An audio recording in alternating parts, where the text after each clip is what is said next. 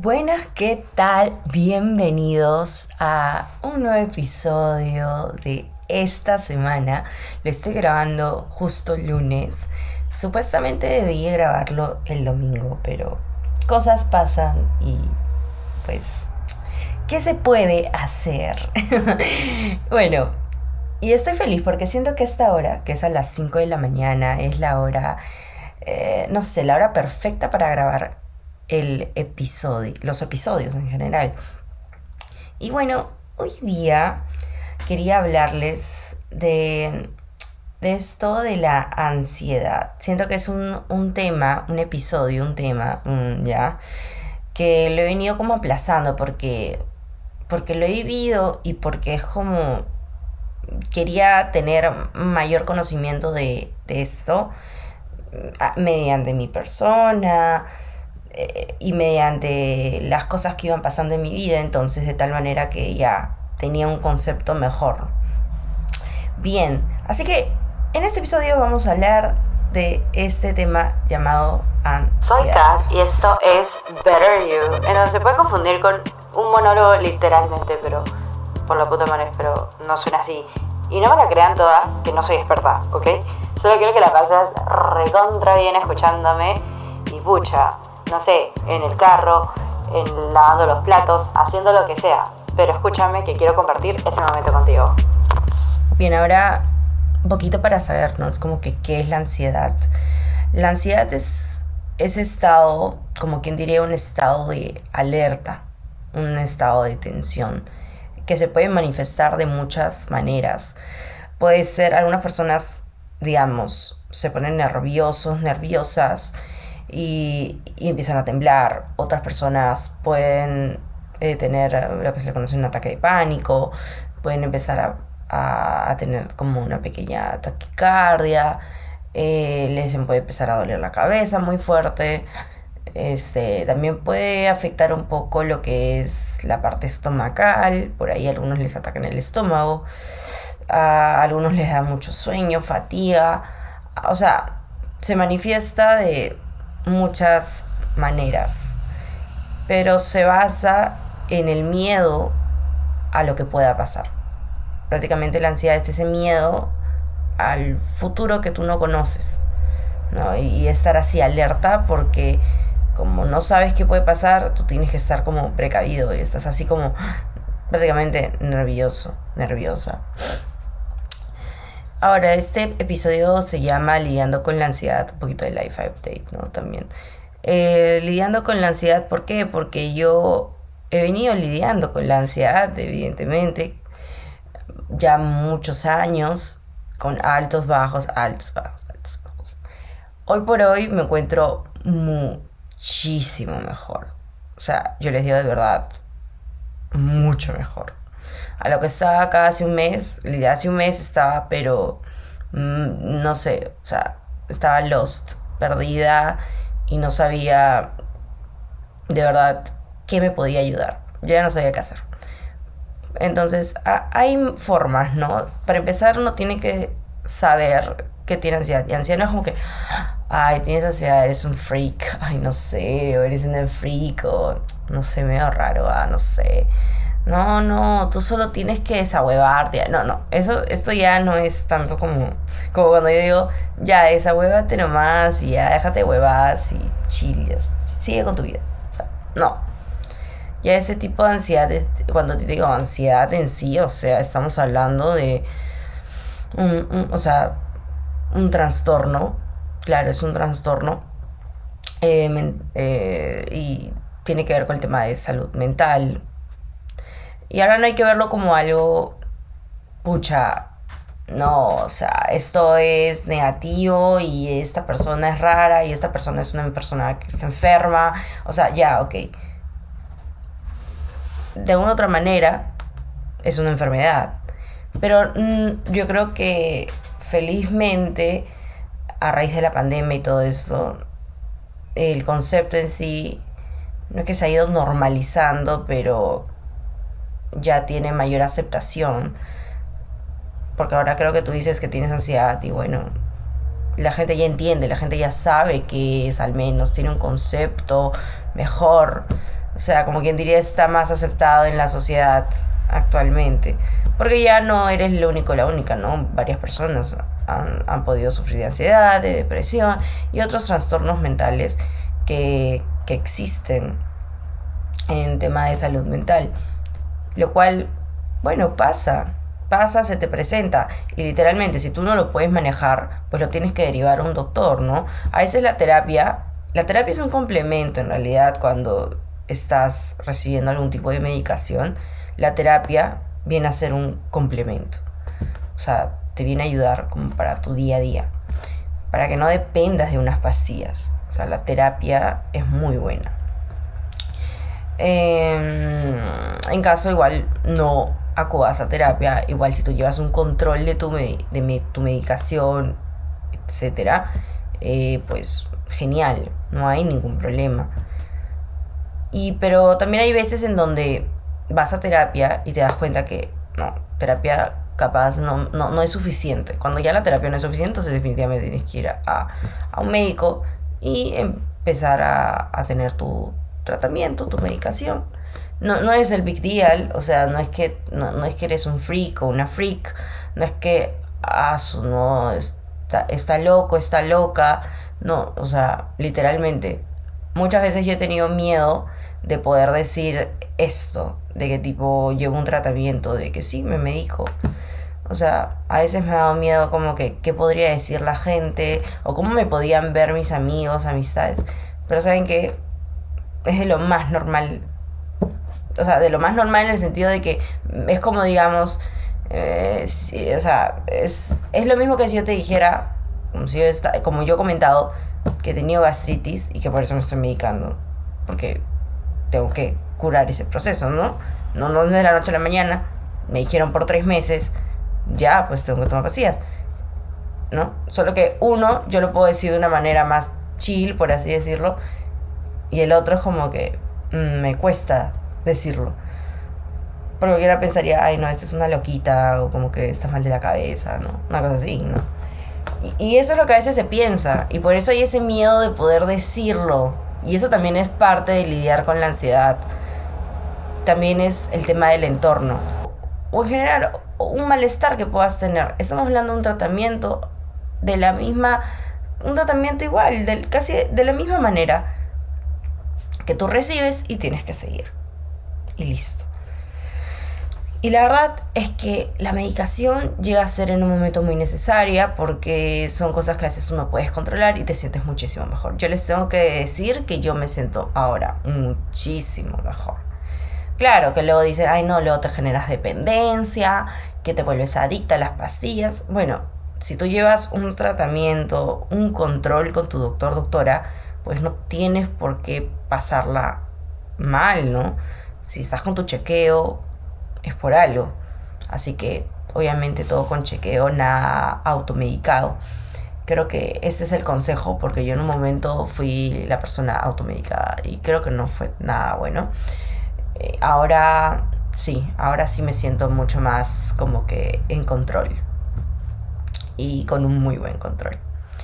Muy aparte, ustedes saben, yo practico mucho lo que es como eh, el automotivarme, el, el, el autoinspirarme. O sea, no es que, ay, ya tomé la pastilla y ya soy otra y soy otra, ¿no? Una cosa así, ¿no? No, o sea, no es que sea otra. Sigo siendo yo, evidentemente.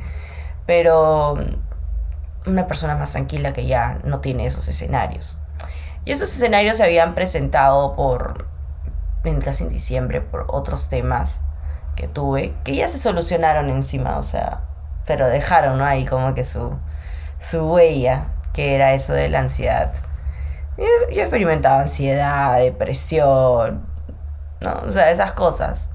Que he escuchado a varias amistades que también lo han pasado. Algunos ya han tenido su, su tratamiento, su medicación y han lo han culminado y están bien. Otros todavía lo siguen, otros no están en medicación porque no lo necesitan y lo pueden controlar. Y así sucesivamente. No es nada del otro mundo, no es nada por el cual debemos avergonzarnos, no es nada por el cual decir como que, ay, no, no te voy a decir, sí que tomo pastillas para, para la ansiedad. O sea, chill, tomo pastillas para la ansiedad, o sea, normal, porque simplemente tu cuerpo, pues, en algún momento siente que no puede, digamos, se genera mucha tensión, tomas una pastilla, como si tuvieras una pastilla para la migraña, y, y, ya no. Tampoco quiero hacerlo mínimo, tampoco quiero hacerlo como, no es que, ah, no, no es cualquier huevada, no, no, no, tampoco así. Pero prácticamente hay que mirarlo con esos ojos. Ahora, les voy a contar un poquito del live. Live update, live update, porque también dije live update, live update. ya. Por ahí me dijeron que en este que, que, querían saber qué eran pilates.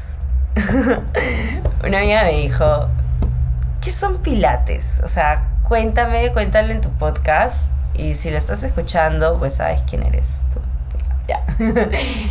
Sí, que, y yo también me puse a averiguar magia porque yo dije, tengo que saber, pues no, no voy a decir cualquier huevada de pilates y de ahí de la nada no es pilates. ¿no?